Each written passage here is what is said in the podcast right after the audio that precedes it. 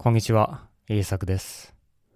このポッドキャストでは、日本語を勉強している人のために、いろいろなトピックについて話します。では今日も日本語で考えていきましょう。今日のトピックは、自分ができないことを忘れることも必要です。古武術 Ancient Martial Arts の河野義則先生は、できないことはずっと頑張らない方がいいと言っていました。多くの人はできないことでも頑張ってそれができるようになるまで何回でも練習した方がいいと思っています。特に最近の日本人はそのように思っている人が多いですね。しかし、河野先生はそうではないと言います。むしろできないことを繰り返すことにより自分にはできないというイメージを強くしてしまうというのです。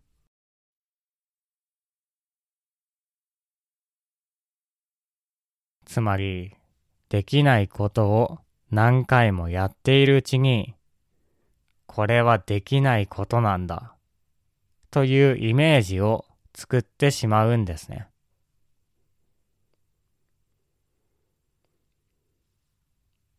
私たちの体というものは、このイメージによって大きく変わります。体の下の方に意識を置くだけでも、私たちのバランスは良くなりますし、体の上の方に意識を置くと、今度は体が軽くなります。また、できると思っていると、本当にできますし、できないと思っていることは何回やってもできません。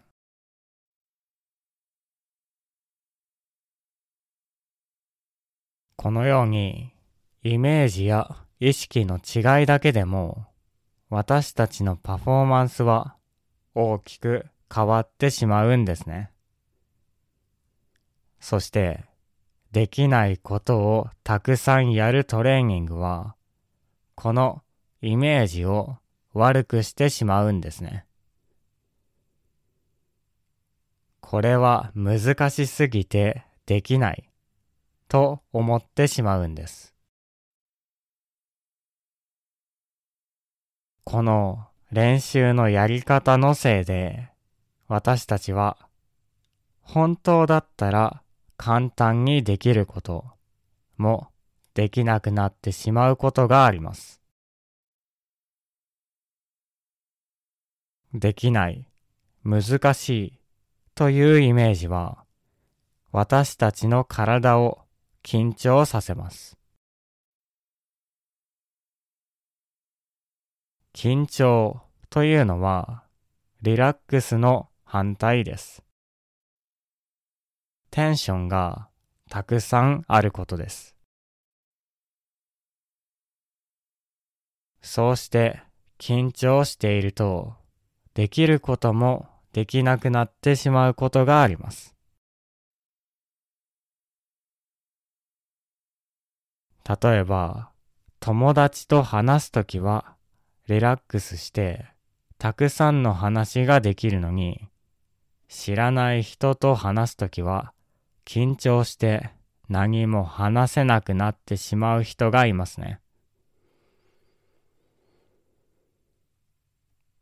これがどうして話せなくなってしまっているかというと体が緊張しているからでしょう。知らない人と話すのは難しいと思っているんです。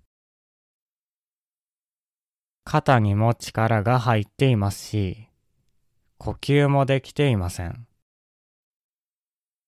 息を吸って吐くという当たり前のことが、ブレイジングという簡単なことができなくなっています。呼吸ができないともっと緊張します。だから話すのももっと難しくなってしまいます。本当はできることができなくなってしまいます。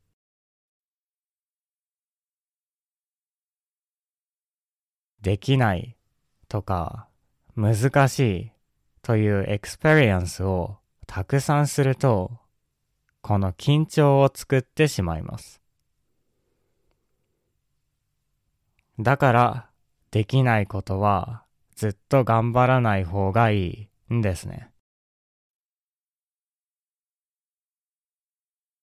できないことは寝かせておくことも大切です。寝かせておくというのはそのことを寝かせる。つまり、触らないで何もしないということです。他のことをするということですね。これは悪いことのように思われますが、いいことでもあります。人は他のことをしている時にもレベルアップします。例えば、武術、マーシャルアーツのテクニックが難しすぎて覚えられないとしましょう。その時は無理して頑張らないでそれを寝かせておきます。つまりやらないんですね。やらないときに何をするかというと、他のテクニックの練習をします。そして他のテクニックの練習をすると、体が新しいことを覚えて自分のレベルが上がるんですね。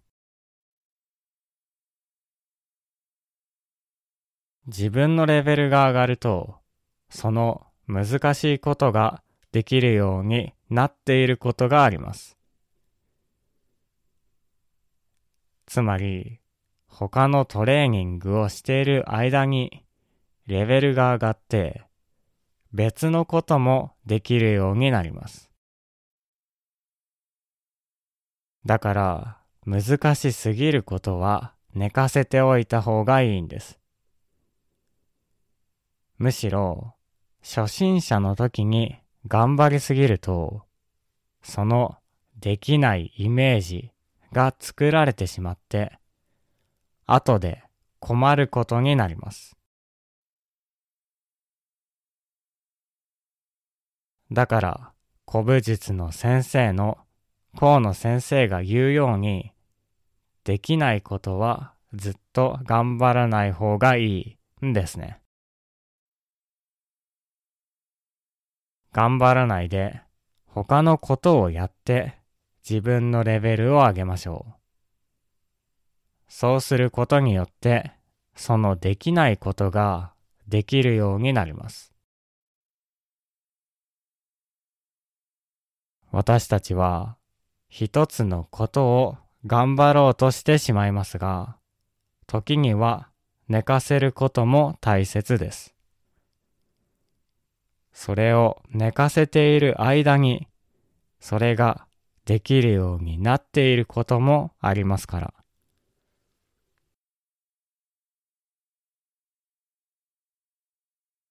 はい。今日はできないことを忘れることも必要という話をしてきました。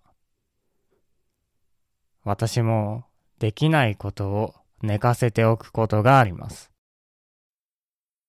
それは、できない時にやってもいいことがないからですね。むしろ、その時は自分に必要な何かがないんです。だから、他のことをして、その必要な何かを手に入れます。そうすると、できるようになるからです。もしあなたにも何かできないことがあったら、一回そのことを忘れて何か他のことをしてみてください。そうすると、それができるようになるかもしれません。Patreon には、ボキャブラリーやスクリプト、ボーナスエピソードがあるので、興味がある人はそちらも見てみてください。では、聞いてくれてありがとうございました。また次回のポッドキャストでお会いしましょう。